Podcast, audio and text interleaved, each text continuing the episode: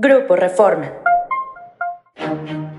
Hoy es lunes 18 de septiembre y esta es la Agenda Reforma. Nacional salpica estafa lechera a los dirigentes de Movimiento Ciudadano. El empresario Alejandro Puente Córdoba ha llegado al líder de Movimiento Ciudadano, Dante Delgado, sobornó con 6.7 millones de pesos en efectivo a René Gavira, ex titular de Segalmex, para obtener contratos de procesamiento de leche para una empresa que manejaba a través de prestanombres, reveló uno de sus socios. Con la acusación contra Puente, suman al menos tres personajes de alto calibre en seguridad alimentaria mexicana, conocida como Segalmex, relacionados con Movimiento Ciudadano.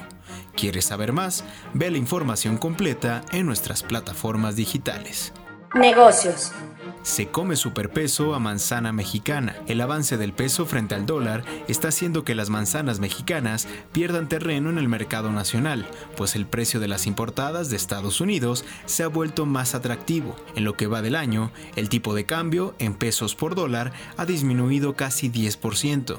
Lo anterior ha hecho que los productos importados sean más baratos, una situación que está amenazando a las manzanas mexicanas. De acuerdo con estimaciones, dadas las condiciones actuales del tipo de cambio y la mayor producción en Estados Unidos, estos frutos de importación podrían alcanzar hasta 50% del mercado mexicano. Gente.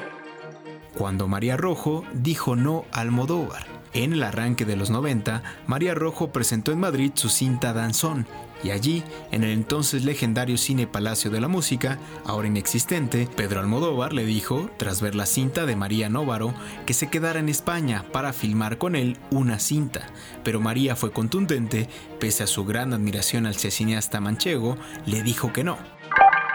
Síguenos en reforma.com, elnorte.com y moral.com.mx.